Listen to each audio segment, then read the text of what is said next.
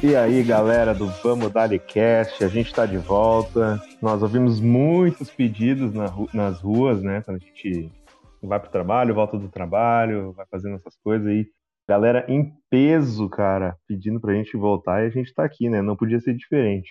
Hoje eu tô aqui com o Edu. Salve, gurizada. O tal do Brabo. Esse aí é o Edu, cara. Sempre aí nosso companheiro de podcast. E hoje também contamos com a presença ilustre do Victório, mais uma vez aí com a gente. Fala, gurizada, a nova aquisição do podcast. Isso aí, mais nova aquisição. Fala oi aí, Vitória. Acho que não deu pra pegar. Fala, gurizada. Tudo tranquilo. Me atrapalhei ali, falei no meio de todo mundo ali, mas espero que esteja tudo certo devido a muitos pedidos, principalmente da minha família. Tô aqui de volta para que eu faça algo de útil na minha vida. E vamos para cima. Depois de muitos então. pedidos, o próprio Vitório ele voltou. Isso. Os pedidos, no caso, foi o Vitório, no, direto no nosso direct, né? Pedindo para participar. Então tá aí, né? A gente Thiago... dá oportunidade para todo mundo. O Thiago e o Edu me falaram que receberam vários directs essa semana, mas foram todos meus, criando fake para eu participar de novo, né? Mas tudo certo, vida que segue. Ah, então vai dizer que você não é daquelas pessoas lá que ficam explodando nosso, nossas postagens, é isso? 75% são perfil fake que eu criei ontem. Ah, entendi. Tá bom. Pra é. a DM de vocês. Isso explica as fotos de, de rola que eu recebi ali. É, dos quatro comentários, então três foram do Vitória. Beleza. Bom saber. E o outro eu pedi pra uma amiga minha fazendo o perfil fake dela. Entendi. Então tá, pessoal, hoje a gente está aqui para debater um assunto muito sério, uma coisa que fez parte da infância, adolescência e até da fase adulta de muita gente. Cara, a gente vai falar dos filmes mais velozes da história, Velozes e Furiosos. Aliás, um grande F aí pro, pro Paul Walker, né? Antes de começar, é sempre bom ressaltar que o cara era fera, mas já foi, né? Infelizmente. É, hoje mas... é dia de falarmos sobre a família. Isso aí, exatamente. E não precisa nem de sotaque italiano nessa, né? Ah, sabe como é que é italiano? Fala alto e ainda com a mãozinha. Então aqui eu já uhum. gesticulei e a galera não tá vendo. Entendi. Então fica subentendido, né? Galera, a gente tem 10 filmes para destrinchar nesse podcast. A gente vai dividir em duas partes, tá bom? Essa é a primeira parte do nosso podcast especial de Velozes e Furiosos. Vamos falar dos cinco primeiros filmes. No, no segundo podcast a gente vai falar dos últimos cinco contando, contando Hobbs e Shaw, beleza? Então já fica aí o aviso. Tem bastante conteúdo e vamos começar, né? Uh, a gente quer falar o que a gente gosta, o que a gente não gosta, o que podia ser feito diferente, cenas marcantes, né? Cenas que a gente dá risada, cenas que a gente acha que foram exageradas e tem bastante, né? Mas vai ser bem legal. Então, bora começar, galera? Bora. Vamos lá. Vamos.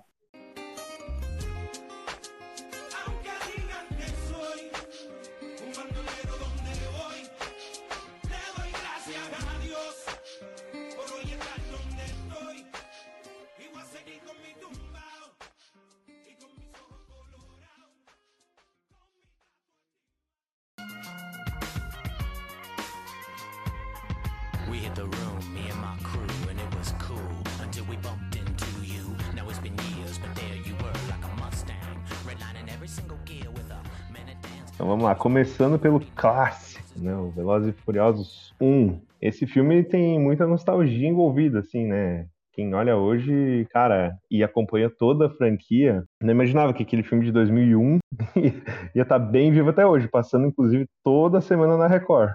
E no SBT, diga-se de passagem, porque no SBT também passou muito Velozes e Furiosos. Verdade, e meio atemporal, né? Assim, parece que, cara, parece que é a primeira vez que eu tô vendo sempre. É muito bom esse filme, cara.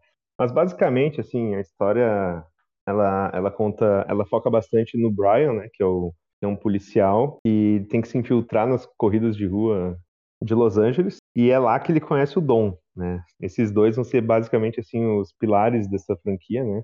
Ao longo de todos os filmes. E o Dom já tem ali um relacionamento com a Letty, né? Que também é uma personagem importante dessa franquia. Só que nesse meio tempo, cara, O Brian ele tem que chegar de cantinho, né? Ele vai com calma ali, porque a galera é barra pesada. E a missão dele é pegar o Dom. Só que ele se acaba se apaixonando pela Mia, a irmã do Dom, a Mia Toreto. E, cara, aí tem mais umas treta envolvidas. Tem ali um, um, antagonista que eu não sei dizer muito bem qual a etnia dele, mas é. Eu não sei se ele é chinês, é coreano, japonês, mas é a Yakuza envolvido, né? Quando tem Yakuza é um bagulho meio doido. E os caras, só que assim, enquanto o Brian e o Dom andam de carro 100% do tempo, a gente vê. Esse é, um, esse é um filme que foca bastante nas motos também, para essa galera, né? Eu já queria começar soltando uma aqui, tá? Uma braba. Porque eu tava dando uma pesquisada, assim, um pouquinho na história desse filme, e eu sei que tem uma teoria muito forte, que na verdade, o Johnny Trank, é esse chinês coreano, ele não é bem um vilão, né, cara? Na verdade, os vilões desse filme aí são o Dominic Toretto e a turma dele, né? Eu não sei se vocês vão concordar comigo nessa, mas assim, eu acho que faz bastante sentido, tá? Porque são eles que entram na, no território dos caras, eles que tentam lá invadir, tentam se meter no meio e acaba aí atrapalhando o rolê dos caras, né? Não sei se tá bem certo isso aí, não. Ah, sinceramente, eu, eu não acho que isso seja uma teoria. Se tu assiste o filme, tu percebe que os caras não são os heróis do filme, sabe? Que eles não são os mocinhos. Podem não ser pessoas assim ruins, mas que eles são, de certa forma, bandidos são. Vale ressaltar que Velozes e Furiosos foi lançado numa época em que os ralis de rua estavam muito em alta, não que hoje não tenha, mas naquela época, no início dos anos 2000 e final dos anos 90, tinha toda uma glamorização, mesmo com muitos acidentes e muitas mortes que eram provocadas por causa disso, ainda tinha uma certa glamorização entre os ralis. Não sei se vocês concordam com isso. Cara, sim. Até hoje, né? Eu não sei se vocês concordam, mas eu acho que o Velozes e Furiosos ele teve uma parcela de culpa, entre muitas aspas, na a continuação desses ralis, né, cara? Querendo ou não. Concordo totalmente. Mesmo tendo aquele adendo sempre que as cenas foram feitas por profissionais e tal, sempre vai ter alguma outra pessoa que vai querer repetir aqueles ralis, aquelas corridas, aquelas apostas, que a gente mais pra frente vai falar bastante, principalmente no terceiro filme. E um, ade um adendo sobre esse primeiro filme, a gente vai citar muita coisa sobre nostalgia e tal, o pessoal pode falar que Velozes e Furiosos não é um filme tão antigo. Cara, a primeira cena de roubo da gangue do Dom, eles estão roubando televisões com videocassete embutido velho. Isso já é um sinal, assim, de que o filme tá, de que o filme novo não pode ser, tá ligado? Essa é uma cena que me pega 20 muito. Anos. 20 anos. Não parece, né? O Paul Walker vai. 9 anos já que faz que ele morreu, velho. Que nem ali tu comentou antes, só pra ter a informação certinha, o primeiro filme foi lançado em 2001 tem seus, seus 20 anos, vai fazer 21. E que nem tu colocou antes ali, Vitório. Foi uma ascensão de carros tunados, e tu colocou ali que o Velozes Furiosos foi responsável em inspirar muitas pessoas a fazer rally. E ele não é aquela coisa absurda. É, de certa forma, possível de acontecer, de incentivar pessoas a ir pro rally. Não é que nem um Phineas e Ferb da vida, que as crianças constroem uma roda gigante em casa e ainda falam, ah, não repita isso em casa, tá ligado? Cara, eu acho que a influência influência do Velozes Furiosos é tão grande até hoje e é provado em algumas situações, como essa semana aconteceu comigo, que um amigo me mandou um vídeo do carro dele, é, um carro, ah, não, não tunado, assim, né? Não chega a ser o carro do, Brian Connor, né? Mas, assim, o cara tava escutando música do Velozes Furiosos, tá ligado? Cara, e assim, ele tem um carro rebaixado, tá? Paradas assim. E tu imagina, né? A gente tá em 2022, cara, e era a música do Velozes Furiosos o segundo, se eu não me engano. Não me lembro muito bem, tá? Mas é nessa pegada, sabe? A importância é, até hoje, cara, é muito grande. Tem uma influência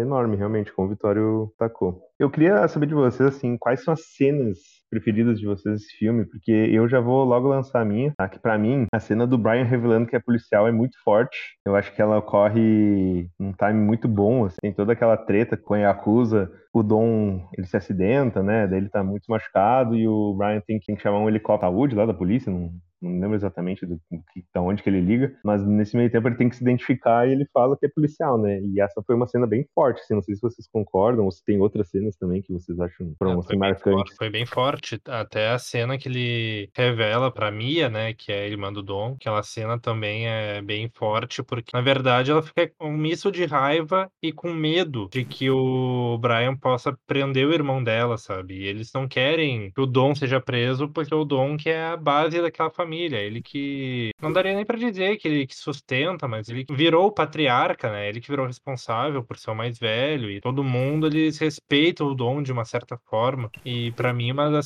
melhores cenas também, tirando essa, toda a cena de ação ali, que eles estão naquela rodovia que todo mundo leva tiro, ele tem que chamar o helicóptero, mas pra mim a, a minha favorita é quando ele meio que se arrepende de ter de ser um de certa forma inimigo do Dom e pro Dom fugir, ele dá a chave do carro dele e fala que a dívida dele tá paga, sabe? No tipo, ah, eu te devi um carro, agora tá aqui. Eu acho que essa cena final que o Brian entrega a peça e fala que tava devendo um carro de 6 segundos, 3 segundos, não lembro. Pro 10 Dom segundos, é- eu acho. Dez Na segundos. época, eu acho- na época, eu acho que era o carro de 10 segundos, né? Na hora que ele entrega a peça e fala que tava devendo um carro de 10 segundos, assim, aquela cena ali pra mim, cara, ela reflete muito hoje em dia no que, que seria a série depois, né? Cara, vai, é muito boa. Toda aquela sequência final ali eu acho muito legal, assim. E o primeiro filme, ele é bem construído, ele é bem pé no chão, que nem vocês tinham comentado antes. Principalmente em comparação com o restante da saga, né?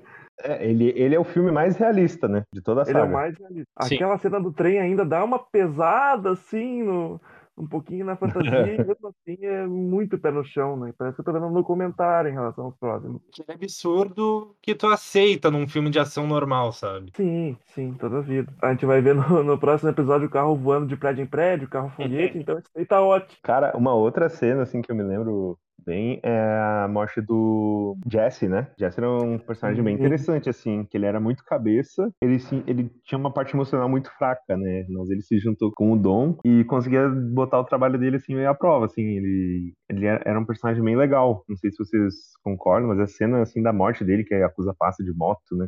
Alguns dois motoqueiros passam lá, metralha. Ele é pouco antes do cena do dele dando a chave do carro, né? Sim, Mas é também é um, que- é um personagem que foi rapidinho, assim, né? Mas que me marcou, cara. Eu achava ele bem interessante. É, é que mostraram ele como se ele fosse uma pessoa meio lesada da cabeça, no, no bom sentido, assim, ele teria uma certa doença, assim, que ele não tinha muito foco, não sei bem se doença é a palavra certa, mas ele era uma pessoa muito focada, de repente ele até tinha um certo problema de atenção e tal, e ele mostrava que ele era uma pessoa bem inteligente, mas pra mim o principal erro foi ter apostado o carro dele contra a Yakuza, sabe? Que foi o que provocou a morte dele. Sim, ele aposta o carro, perde a corrida e sai vazado, né? Ele não, não dá o carro. Né? Preferiu morrer do que dar o carro. Uma Vitória, lembra de mais alguma? Uma curiosidade, assim, né? Uma curiosidade já com spoiler. O Johnny Train é um dos poucos vilões, ficam vilões nessa saga, né, cara? Porque o que o, o carisma que o Dom e o Brian têm pra transformar vilão em herói é algo assim, olha, parece o Yusuke em Yu Yu Hakusho, sabe? É, é bizarro. Ah, consegue superar o Train- Naruto com o Te Trago pro lado do bem no Jutsu. O Johnny Train é um dos poucos que fica no, no lado escuro da força de Velozes e Furiosos ali e tá tudo bem, né? É, mas, Mas- também logo foi esquecido no churrasco.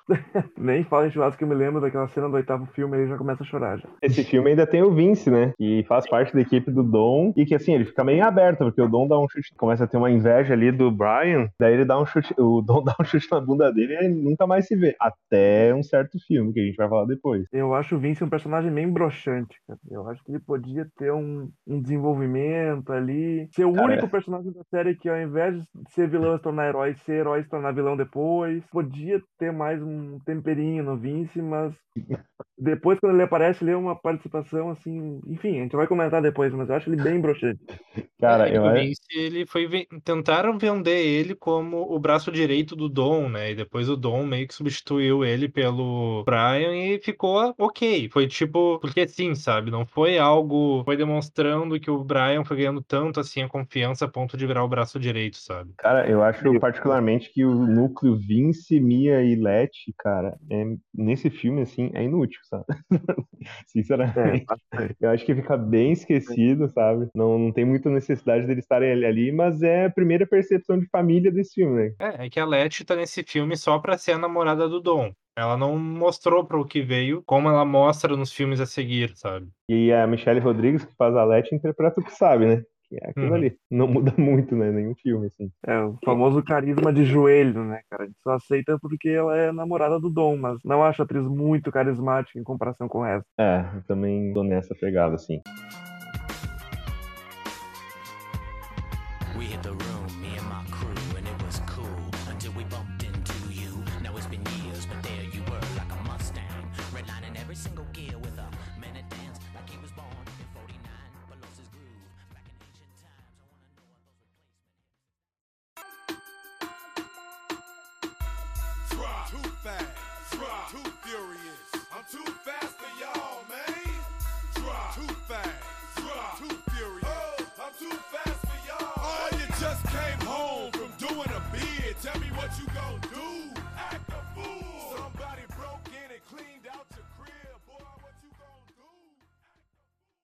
Depois desse primeiro filme, né, a galera realmente gostou dele, assim, começou a criar um legado. E a gente já teve depois, em 2003, esse, esse primeiro foi de 2001, daí em 2003 a gente vai ter o Mais Velozes Mais Furiosos, né? E aí muda bastante coisa, cara. É meio, o núcleo do Dom é totalmente esquecido, mantém o Brian, né? Daí ele vai atrás do Roman Pierce, que é um personagem que vai ficar na franquia até o fim, né? até os últimos filmes que a gente teve, até o último filme que a gente teve. Vulgo um dos melhores personagens. Ele é é um dos melhores personagens, mas ele, assim, tem uma, uma discussão bem forte em torno dele, né? Porque o que ele muda também nessa franquia é um bagulho incrível. Mas Sim. isso a gente, a gente vai poder debater, assim. Mas, basicamente, a trama desse filme é que o Brian tem que ir pra Miami, mais uma vez ele tem que se infiltrar no crime organizado, mas aí já começa aquelas paradas de tráfico de droga e tal, né? E aí ele vai atrás, como eu disse, do Roman Pierce pra dar uma força pra ele. Cara, nesse aí, ele já começa a dar umas viajadinhas, assim, né? Dá pra pegar umas, umas cenas, assim, que, assim, Tá, isso aí não ia acontecer de verdade, né?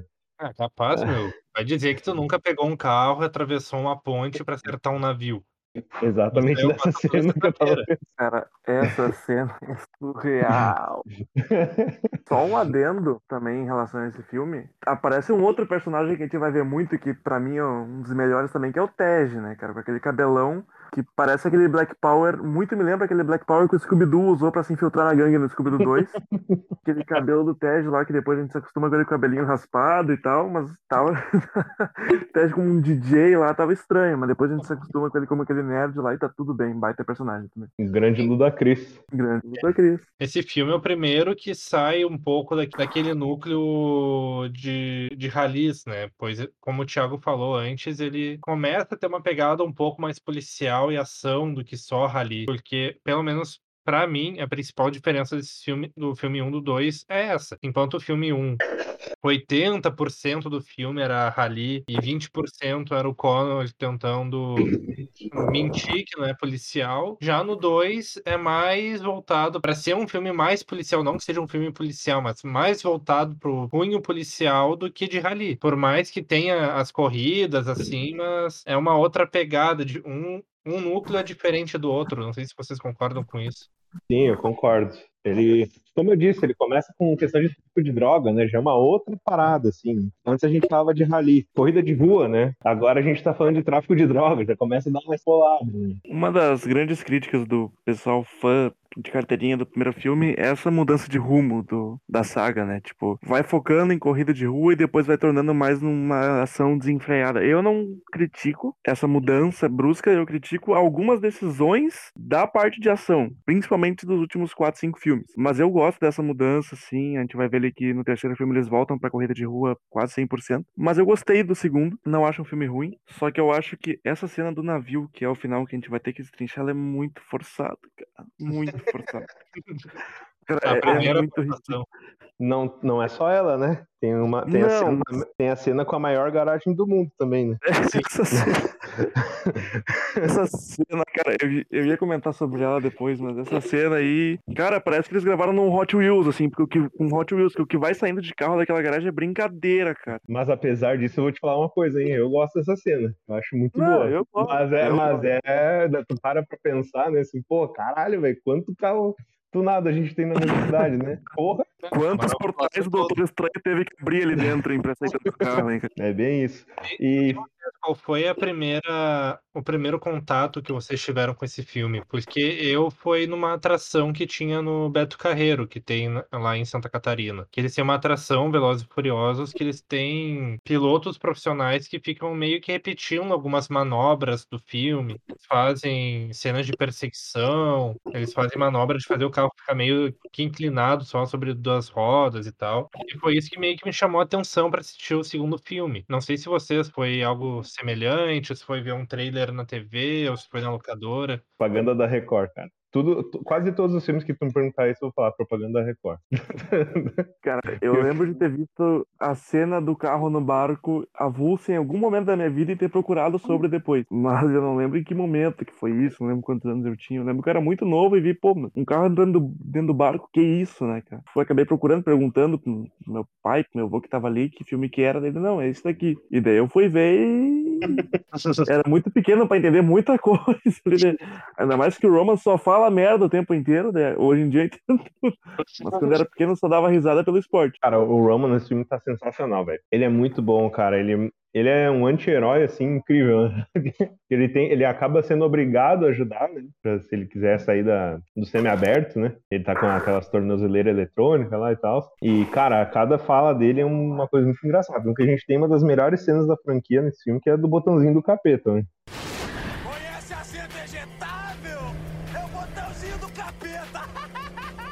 Não sei se vocês concordam com isso do Roman, mas muitas pessoas colocam que ele só funciona no Brasil, porque a dublagem foi sensacional. Pois afinal é o Guilherme Briggs que dubla ele, é o primeiro dublador dele no- nos filmes. E muita gente coloca que, o, que ele só funciona dublado, que na versão original ele não é tão engraçado assim. Ou de repente somos nós brasileiros que não entendemos muito das piadas deles, por ser uma outra cultura, um outro povo. O Guilherme Briggs, se ele fosse o dublador do Groot, o Groot ia se tornar melhor. Então isso é um, é um ponto assim que não tem muita discussão. Ah, na versão gringa, quando olha o filme legendado, o Tej tem umas falas mais engraçadas ao longo da saga do que o próprio Roman, no meu ponto de vista. Mas o Roman, a dublagem dele, algumas tiradas que ele dão, tipo, essa frase do botãozinho de capeta, junto com o família, família, família, talvez sejam os dois maiores memes da saga inteira. O família se alastrou até hoje, ganhou popularidade no TikTok e tal.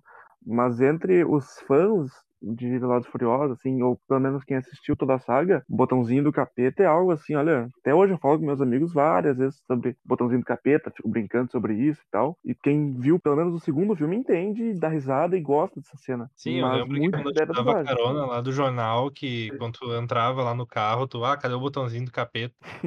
Imagina o Roman dirigindo um Celta na RS, hein? Um Celta vermelho na RS, duas portas. Cara, era capaz de parar pra comprar algo do Torrone. Piadas internas. Todo mundo vai entender, graças a Deus. opa, excelente. Até eu tô entendendo, tá? Ah, tá. Confia. Então tá tudo bem. Mas assim, ó, tem, tem também toda aquela relação que é construída com uma personagem que depois também vai aparecer, mas que no fim ninguém liga muito. O personagem da Eva Mendes, né? É a Mônica Fuentes. Não podia ser outro nome, né? Só podia ser esse nome. E ali, cara, ele dá. é, eu acho meio confuso, porque o Brian, ele dá uns sinais, assim, de que tem um interesse por ela, né, e ele já tinha conhecido a, a Mia. Ficou um pouco confuso, assim, eu não sei o que, que eles tentaram fazer ali, sabe? Não sei se eles tinham perspectiva de uns próximos, de outros filmes, né? Assim, tipo assim, bola pra frente pra ele, né? Eu não, eu não sei se vocês entenderam muito bem essa parte, pra mim ficou bem confusa. É, é acho que eles o não tinham deu- muito em mente o futuro, né? É, o que me deu a entender quando eu olhei o o 2 é que se eles fossem continuar a franquia como, for- como continuou, mas caso seguisse essa linha de raciocínio, cada filme seria o Brian numa situação diferente. Então, eu pensei que talvez cada filme pra frente ele fosse ter outro interesse romântico, sabe? Como na maioria dos filmes tem, que tem o herói e tem a- o par romântico que só serve pra ser o par romântico. Então, eu meio que comecei a pensar que essa ia ser a linha que eles iam levar, sabe? Cada filme ia ser o Brian numa situação diferente, com interesse romântico diferente. É, queriam botar o Brian como um garanhão e tal, mas no final ele se torna um dos maiores símbolos da família, né, cara? Não tem muito o que fazer.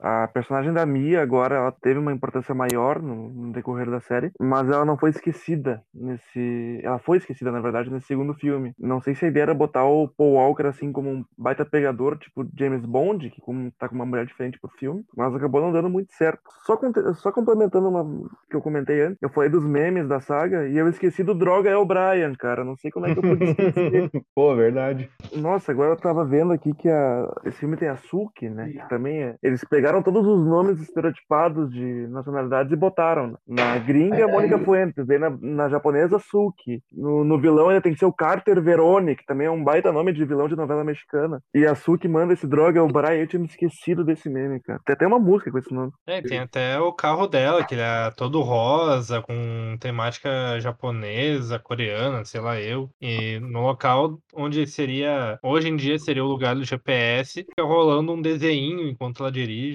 Meu Deus. Meu Deus. O que que vocês acham? Teve uma melhora nos carros do 2 pro 1 ou vocês preferem ainda os carros que apareceram no 1? Cara, pra mim o melhor carro vai aparecer no 3 e a gente vai comentar sobre ele e vocês já sabem qual é. Eu Eu tenho certeza que quem viu o terceiro filme já sabe qual é que é. Mas eu acho os carros do primeiro filme mais marcantes do que o segundo. No, no segundo, inclusive, como tem a cena da garagem, eu acho que parece que, tipo assim, carro, carro tunado é mato, né? Então tu acaba não se apegando a nenhum, sabe? Exato. É tanto, é tanto carro saindo daquela garagem lá, cara, que tu não se apaixona por nenhum, né? É, pra falar bem a verdade, eu achei os carros do 2, pelo menos os carros principais, feios. Eu preferia os, os carros do primeiro filme, que pelo menos eu achava eles bonitos. É que a gente se apega tanto ao Dodge do Toretto no primeiro filme que fica difícil a gente ter uma familiarização com os próximos carros do segundo, já que é, como o Thiago falou, tipo, é uma manada de carro assim que sai de dentro daquela garagem, que parece literalmente, tu juntou 300 Hot Wheels dentro de um balde, derrubou ele assim e foi indo, sabe? Hum. Não consegue, tipo, pegar um assim, bah, gostei muito daquele Camaro que aparece a uma hora e 22 minutos e 30 segundos ali na fuga da garagem. Não tem essa profundidade na, na história de alguém com um carro que nem tem com o Toretto e o- e Dodge Carter, né? E eu não podia passar pro. A gente não podia passar pro próximo filme sem falar da cena do rato também, né? Que é uma cena da tortura sim. com o rato, que é forte, que ali é uma pegada um pouco diferente do que vinha sendo feito do. Aliás, não, não é um pouco diferente, tá? Mas ela distou um pouco dos próximos filmes. Porque a gente teve no primeiro filme aquela cena da tortura com óleo, e na segunda a gente vai ter a cena da tortura com, com esse rato, mas depois isso meio que se esquece. É, como, como vocês estavam falando, vira bastante ação, né? E menos essa questão de perseguição, de, de, de rally e tal, né? Nessa pegada. Assim, só pra ficar o, o adendo que essa cena do rato também é bem marcante. É uma tortura com um balde, né? Mas que a gente depois não vai ver tanto disso.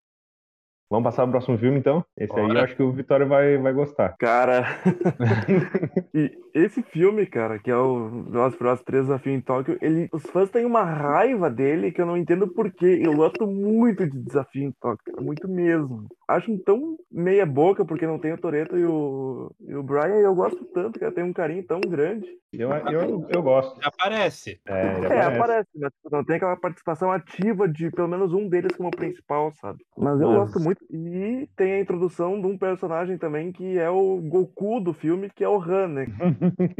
Esse O aí, é o cara. melhor personagem do, desse filme disparado. Disparado, disparado. Esse aí precisou de três filmes pra contar a morte dele, que não foi morte. Mas então, no filme do Desafio em Tóquio, né, muda tudo. São outros personagens, a gente esquece o Brian, esquece o Dom até o final. E o foco na- dessa vez é no Chan, né, que é aquele carinha de 35 anos que tá indo pra escola ainda, né. ele, ele, tá ele tem que sempre se mudar, né, porque ele, ele arranja altas confusões. Essa galerinha do barulho. Isso, mas chega uma hora que, cara, assim, ó, o policial avisa, ó, ele vai ser preso. A próxima vez ele vai ser preso. E aí ele tem que ir pro outro lado do mundo, ele vai parar em Tóquio pra viver com o pai dele, que é um militar aposentado. E assim, né, a gente sabe que nesse filme vai ter muito carro também. É um dos últimos que realmente vai ter muito carro. Mas esse é um, é um filme bem legal, porque de novo a gente tem máfia, né? É, Yakuza também, né? Me corrija se estiver errado. Yakuza. Esse É, realmente é Yakuza. Esse é realmente Yakuza, né? Então a gente tem ba- bastante presença da Yakuza, que gosta de resolver as coisas com corrido, né? Incrível que pareça. Mas ele é um filme bem interessante porque ele começa a mostrar uma outra cultura também, né? O cara vai realmente diferente à escola, né? Tem toda uma outra pegada, tem que ir... Ele ia de qualquer jeito na esco- na escola dele, daí ele tem que ir uniformizado, ele não sabe as coisas, os costumes, né? Então é uma, é uma descoberta não só do personagem, mas para quem tá vendo pela primeira vez. Não sei se vocês concordam com isso. Esse é o primeiro filme que eles fazem em outro país, o primeiro filme da franquia que é feito em outro país, e que eles têm um certo carinho o público nessa ação, porque tem momentos em que os personagens secundários e figurantes eles falam em japonês. Não é que nem aqueles filmes que a gente está acostumado a ver que o cara atravessa o mundo e todo país que ele vai, todo mundo fala a língua dele, sabe? Então, eu percebi que eles tiveram um certo carinho nesse momento, colocando o pessoal falando em japonês e não inglês, e o personagem principal não entendendo muito bem o que eles falavam, sabe? Muitas vezes tendo que pedir para uma pessoa que fala inglês traduzir para ele. Uma coisa assim, só complementando o que tu disse, né? Esse foco nessa, nesse carinho pelo Oriente é óbvio que eles vão fazer pra conseguir mais público, né, cara?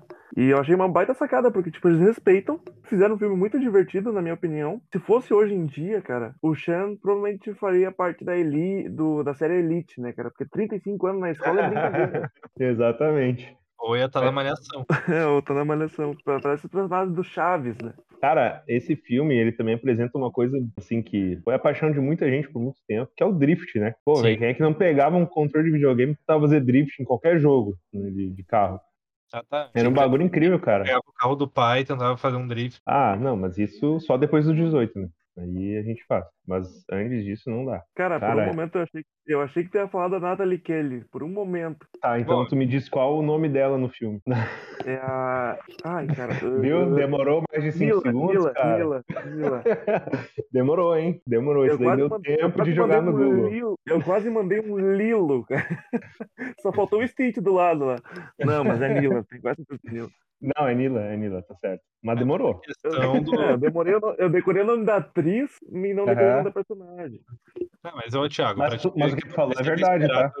Não precisa esperar até os 18. No nosso episódio de, de Natal, tu falou que tu já metia uns drift com um presente de Natal lá que tu ganhou. Ah, é verdade.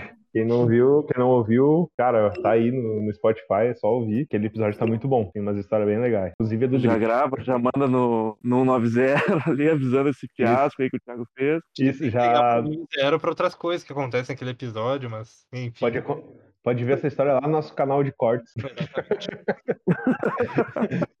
Só pesquisar. o que o Vitório falou também é verdade, né? Tem a Nila, que é um personagem muito forte nesse filme. E também a gente tem o carro do Hulk, né, cara? Que é um Cara, agora, agora, sim, agora sim. de toda a franquia, cara. O carro do Hulk é um bagulho assim incrível, cara. Boatos Porém- que o carro do Hulk tá confirmado em Doutor Estranho 2 no Multiverso da Loucura. Porém, esse filme também tem uma coisa que contradiz o que eu falei. Por mais que eles tiveram aquele carinho com a língua de todo mundo falando japonês, os personagens principais, tu vê que eles não são japoneses, são tudo americano. Ou pelo menos são, como a menina fala, são estrangeiros. Só o vilão, entre aspas, vilão do filme que é japonês, o Han é japonês, mas o centro principal ali do filme é americano, basicamente. É, a relação com o Han, inclusive, que é o único personagem principal ali asiático, cara, é bem forte até, né? Mas ele também é o único. O resto é tudo. Tudo fala inglês. Só inglês, né? Mas o Uhum. Han realmente é, ele aparece nesse filme, cara, a primeira vez. E é um personagem excelente, cara. Assim, um dos preferidos da, da galera aí, dos, dos fãs de Velozes e Furiosos. Ele tem toda essa relação com o, o Shan, né? Porque o Shan. Ele destrói o carro do Han e o Han dá uma lição de moral dele falando que não importa nada do carro, né? Assim, ele gosta de ver mais é, a personalidade das pessoas, né? Isso é mais importante pra ele, ele tem que saber em quem confiar. E aí a gente começa a criar uma relação bem legal entre esses dois personagens que no futuro é meio assim esquecida, mas daí tem uma homenagem num filme no futuro, mas é uma, uma relação bem legal, concorda? Sim, sim, é um filme que ele destoa bastante do primeiro e do segundo, por mais que tenha mais rally, mas ele destoa por causa dos drifts, que era algo bem diferente na franquia. Só que como foi como tu falou, esse filme é citado mais outras vezes lá pra frente. e tem uma certa homenagem num, num filme futuro. Cara, o, o Han, que é esse personagem assim que a gente vai ver mais inúmeras vezes aí pra frente, né? Morrendo e voltando e morrendo e voltando. Ele tem uma curiosidade que o sobrenome dele é Sol Lu. Ou seja, o nome do cara é Han Sol Lu, dando a referência ao Han Solo do Star Wars, né? Aí a Se não me engano, informação. aparece no, no quinto Aí ou sexto veio. filme, quando eles estão pegando alguns dados do Han, lá aparece Han Sol Lu. Uma referência legal, né, cara? No mínimo curioso. Mano, os caras abraçam todo mundo, né, velho? Todos os públicos. É um bagulho incrível. Os caras são muito visionários. Por isso que faz um bilhão por filme. Mais ou menos. Não adianta. Todo mundo ama, cara. Mas assim, só pra dar uma leve explicação da sinopse do filme, assim, rapidamente. Tem essa relação do Chuck com a Nila, e no caso o carinha da Yakuza fica com ciúmes e tal, e daí eles vão resolvendo uma corrida de carro. Essa é a sinopse. Basicamente. E a corrida de carro eu acho bem, cara. A corrida final, assim, uma batalha bem legal. Assim, nesse meio tempo o Han morre, né? Depois a gente vai descobrir que ele é assassinado, depois ele vai, a gente vai descobrir que ele não morre.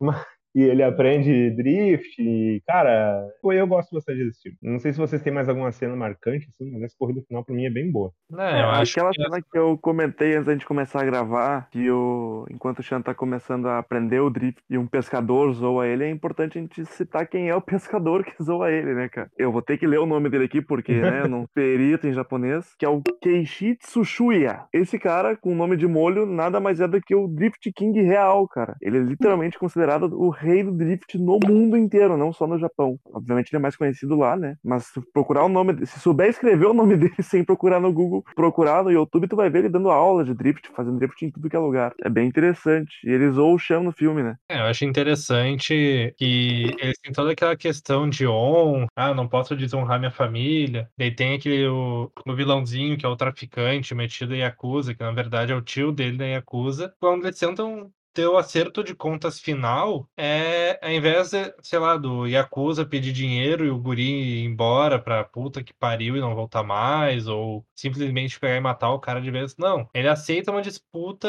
sendo feita a partir de corrida, tá ligado? Mas ele leva dinheiro ainda, né? Vale lembrar.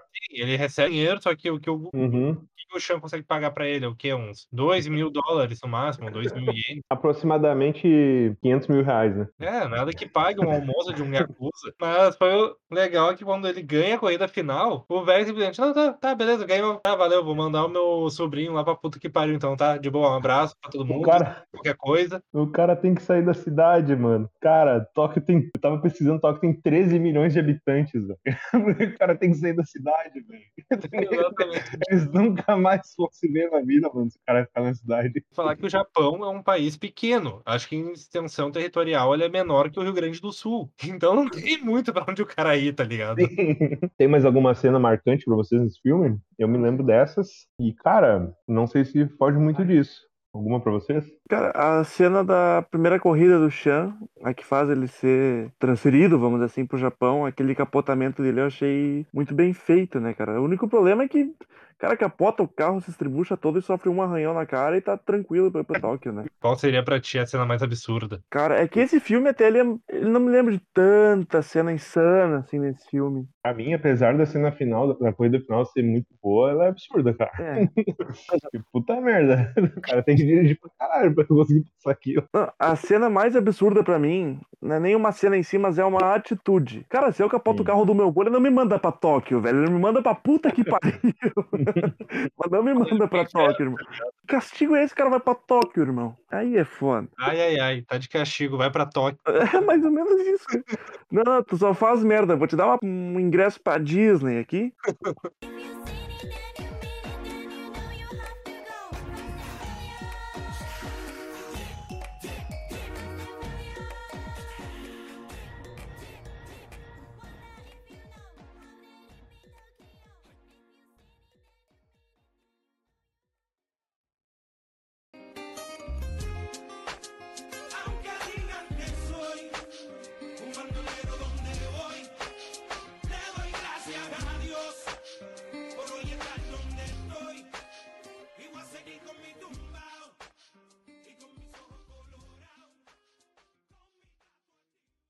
Então, passando pro próximo filme, né? A gente tem o Velozes e Furiosos 4, dessa vez na República Dominicana, cara. E aí a gente tem a volta do Dom, da Leti, essa galerinha toda cometendo atos ilícitos.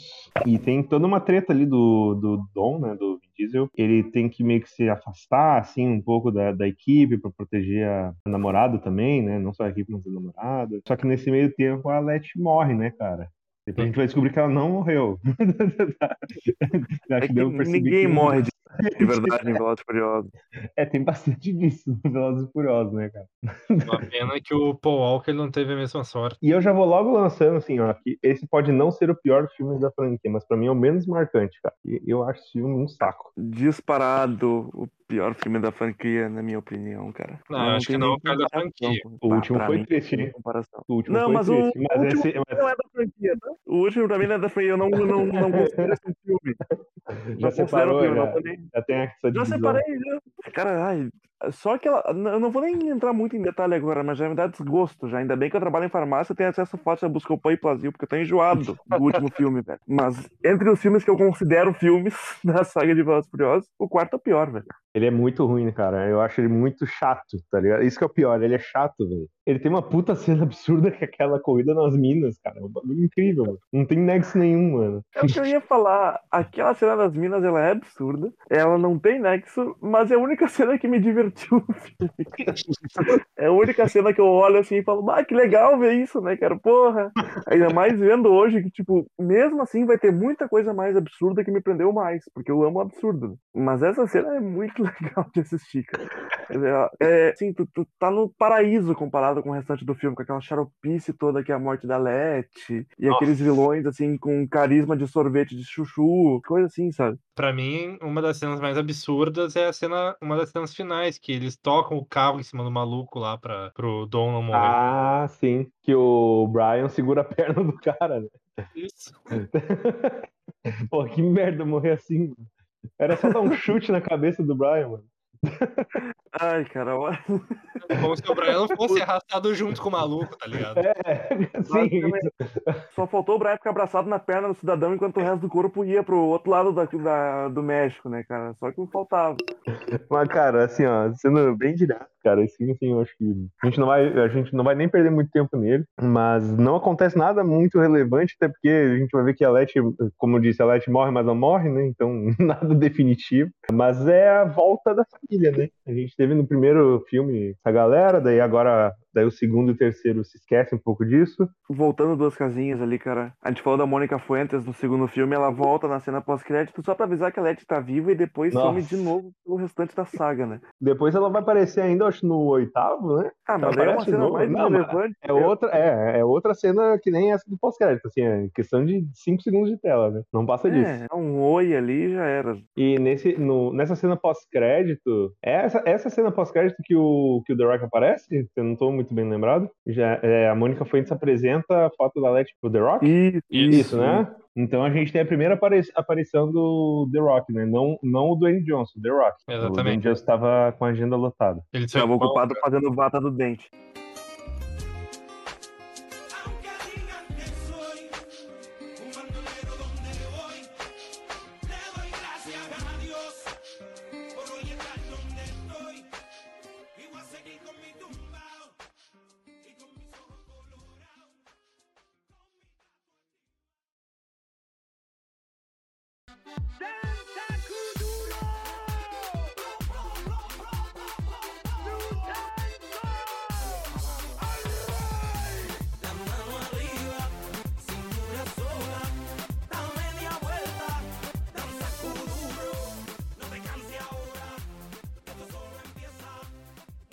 Bom, então chegando ao quinto filme, Edu, Vitória, a gente chega aqui no Brasil, cara. É, pra quem achou que ia, ia se manter lá em cima, na América do Norte, né? Ou talvez uma ida na Europa, não. Dessa vez eles vieram para o Brasil, cara, mais precisamente para as favelas do Rio de Janeiro. Só que não, né? Porque, tipo assim, não foi muito travado aqui no Brasil, não, né? Vocês estão ligados É. nessa história. É, foi gravado em outro país, não me recordo qual foi agora, porque aqui no Brasil eles não tiveram a isenção financeira para fazer o filme. Não é que é uma isenção financeira, mas não tiveram descontos, ia ficar muito caro. Então as únicas cenas que eles gravaram aqui no Brasil foi o Cristo Redentor e o Corcovado. Excelente, né? Já, já resume metade do nosso país, com certeza. Pelo menos tiveram o carinho de botar a cerveja Antártida, né? e, e, cara, assim, o que, que acontece, velho? Nesse filme ele tem algumas cenas pouco engraçadas, mas também, assim, que deram uma, uma confusão, assim, pra quem assiste, né? Pra quem conhece realmente o Brasil, cara, não, não dá pra sacar algumas coisas. Por exemplo, bem no começo do filme a gente tem aquela cena do trem num deserto, praticamente. Duas coisas que Vocês não tem no? Brasil. É, vocês já viram um trem no deserto, cara? Aqui no Brasil? Cara, eu não duvido nada do Acre, velho. Ah, pode ser, pode ser, foi gravado lá, só pode. Boa teoria, cara.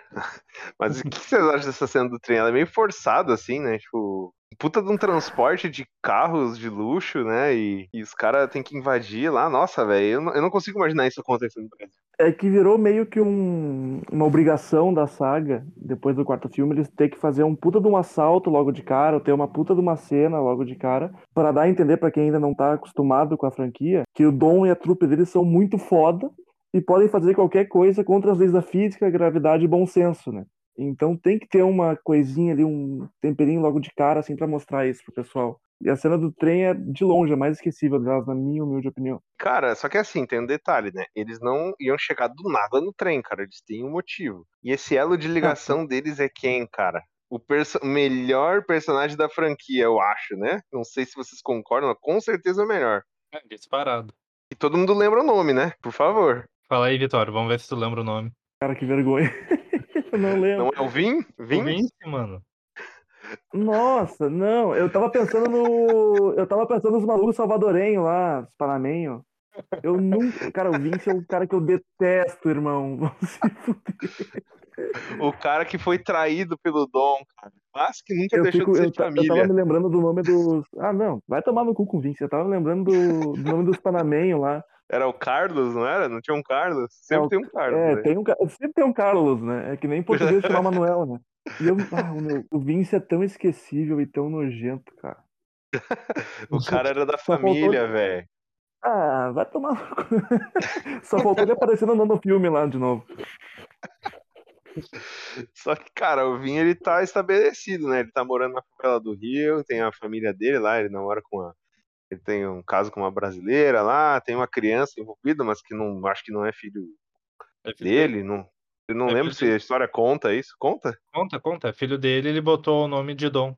Ah, De era o. Donzinho. Era o Ele Little batizou de Dom, Dominique. então. Porque pro Brasil, Dominique não é um nome masculino, né? Diga-se de passagem. É verdade. Não sei como é que a mulher ali, a brasileira, que eu não lembro se deram o nome dela, permitiu botar o nome de Dominique no filho, mas beleza. Se fosse Domini, né? Porque já teve Domini no Big Brother. É, não é, não é um. Dominique é foda, velho. É, fico imaginando essa criança na escola. É, porque meu nome é Dominique. Sofre um puta bullying, tá ligado? Cara, então, ele tá lá estabelecido, ele arruma esse trampo aí de roubar os carros lá, o Dom aparece, o salva o dia, beleza, fechou. Cara, depois disso, velho, vem umas treta, hein? Porque tem gente que apanha, né? Se eu me lembro bem, tem uma cena quase de tortura com o Paul Walker, ou com o Dom. Agora pra tu ver como esse filme é marcante. Não, pra Eu vocês sei verem. que tem uma que cena me muito mar- marcante lá, mas eu não me lembro dela. Ah, a cena que mais me marcou nesse filme foi a chegada do Hobbs na favela. Todo mundo ali com armado até os dentes, com os fuzil foda pra caramba. E o cara só puxa uma pistolinha do bolso e todo mundo. Oh, desculpa, desculpa. Cara- eu lembro que tinha essa discussão antes de lançar o filme que ia ser o, com- o embate entre The Rock e Vin Diesel, assim, tava todo mundo botando hype nas alturas. Só que, cara, o The Rock dá três Vin Diesel quase de altura, né, velho? Eles tiveram que dar um puta de um Cara, up no Vin Diesel pra é dar certo. muito maior, velho. Não é pouco maior, ele é muito maior, Não, mano. é muito maior, velho. O Vin Diesel no Sim, auge não chegava nos pés do The Rock, velho. Não tem como, cara. Nem com a skin de Riddick.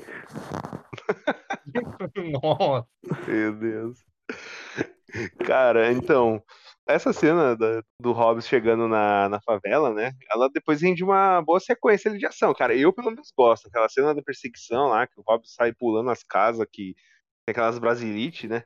No telhado, que não aguenta porra nenhuma, mas aguenta o peso do Hobbs, que é um cavalo. A Brasilite a é pior boa, mano. propaganda de Amanco. É, se fosse a Manco, pelo menos, né? Manco é cano. A manco não é telhado, é cano. Ah, é, realmente, cara. Pra Tu vê como como eu tenho um Pra tu ver conhecimento como de, a foi ruim. Pra tu ver como a propaganda foi um ruim mesmo. tigre. É, como a gente não é patrocinado, então foda-se, né? Ah, só faltou querer meter um tigre no meio também, né? A mão com o tigre. Ô, cara, pô, as As propagandas duas são da hora, hein? Mas tem aquelas. A Brasilite tá certo, né? Se eu não tô enganado. Mas é isso, né? Sim, Uh, sim, falou. tá bom. certo. Mas então, cara, essa sequência eu acho interessante, acho boa. Apesar de algumas coisas a gente tem que meio que forçar a se acreditar, né? Essa cena, tipo, o Hobbs, o peso dele, cara, nunca que uma telha daquelas ia aguentar.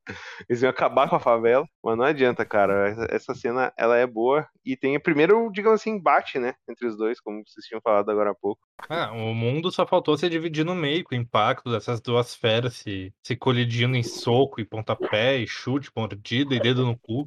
Pra quem não viu o filme, mas viu Godzilla vs Kong, é mais ou menos isso, tá? Tipo, dois caras destruindo a cidade, velho. Não adianta. No soco, não é nem com. É, na porrada. E aí a trama começa a se desenhar, cara. Assim, qual que é o grande objetivo do filme? Assim, o o Paul Walker lá, ele chega, ele- o Paul Walker e o, e o Dom, eles chegam na, na favela e eles começam a perceber que tem coisa errada, eles, eles começam, eles arrumam um trampo lá pra assaltar um banco e tal, só que eles vão começando a descobrir um pouco mais de tudo que acontece de ruim lá, né, e tal, e conhecem o grande chefe da favela que tem nome de mexicano, né? Que também Ou é de- vereador. Isso, que também é político, claro, né? Pode Também. faltar. Ele tinha que ser político. Mas não sei se é nome de mexicano, de porto-riquenho, de costa-riquenho, de, é sei lá, colombiano, venezuelano, cara, mas é um nome latino, né? Que aqui no Brasil a gente sabe que todo mundo é José, né? É, todo mundo fala É. espanhol aqui. Isso. E aí eles têm algumas.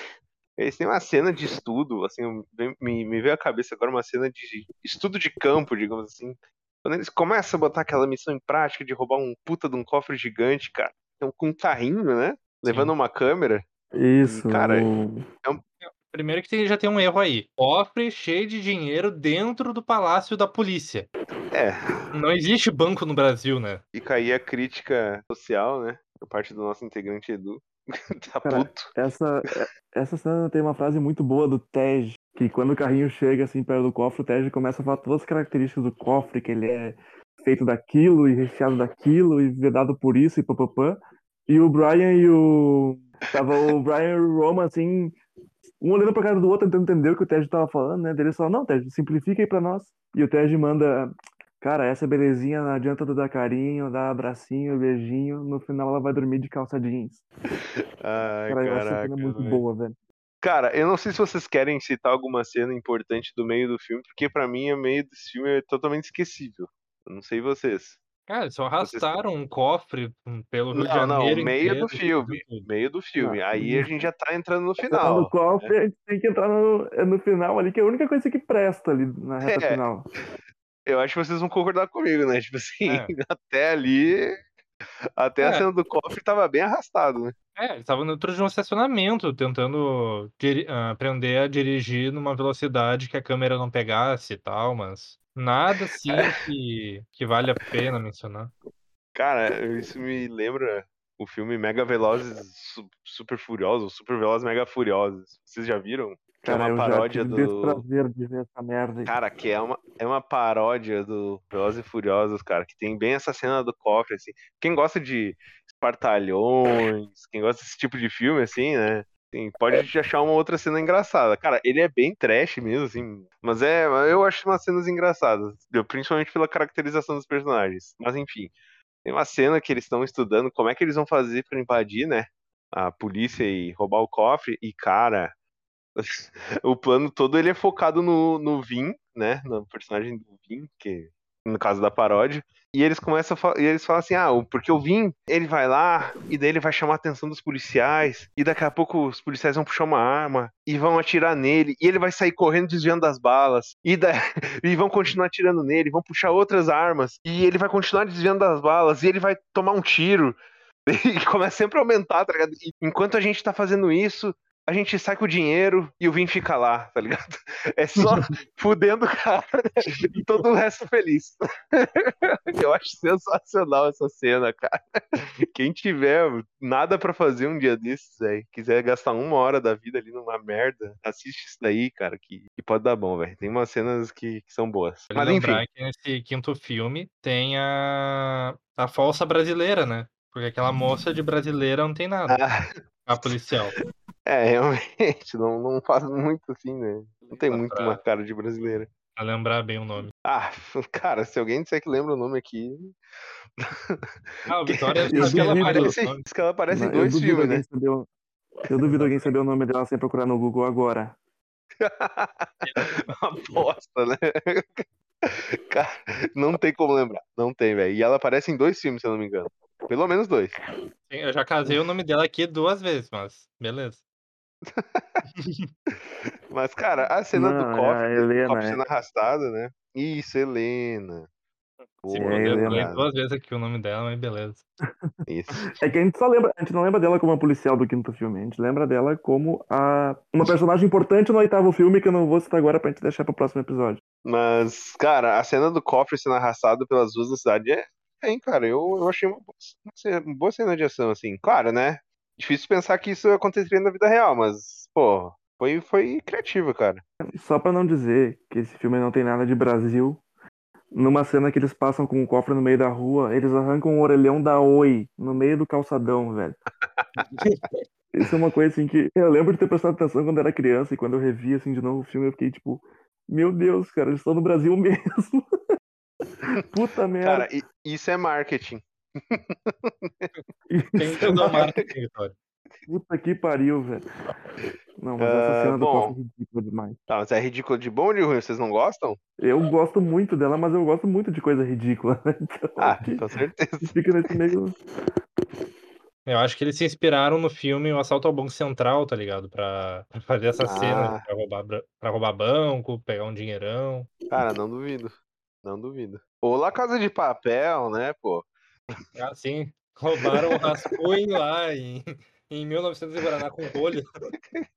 Mas enfim, esse filme, cara, ele acaba assim, eles conseguem, claro, fazer o, o assalto lá, todo mundo sai com grana, ponto, todo mundo feliz. Tem mais alguma cena que vocês lembram desse filme? Que, cara, não me vem nada à mente. Pra mim, o filme acaba aí. Quando o Hobbs descobre que eles levaram o dinheiro. É um ri, né? policial fede- É, ele é um policial federal que gosta de ajudar vagabundo, tá ligado? Porque eles, ó, vocês Olha vão que embora, mas o dinheiro aqui. Ah, Os caras roubaram legal. milhões. Me fuderam aqui, ah, mas são gente boa. Tudo bem, não tem problema. Boatos que o Hobbs não aparece mais em Velozes e Furiosos a partir de agora, porque ele, arrum- ele arrumou briga com o delegado da Cunha e o Gabriel Monteiro, né, cara? Ah, sim. O Gabriel Monteiro.